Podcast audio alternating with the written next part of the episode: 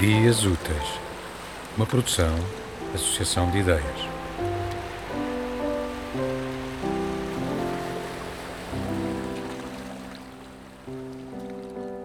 Alteridade. Deixa tocar o poema, dá-lhe o tom e a voz que entenderes. Se for coisa de saudades ou problema de amigos ou de mulheres, ouve-o, deixa-o falar sossegado até que o sentimento mais limpo se revele e saibas então entrar na pele daquele que não vês do outro lado.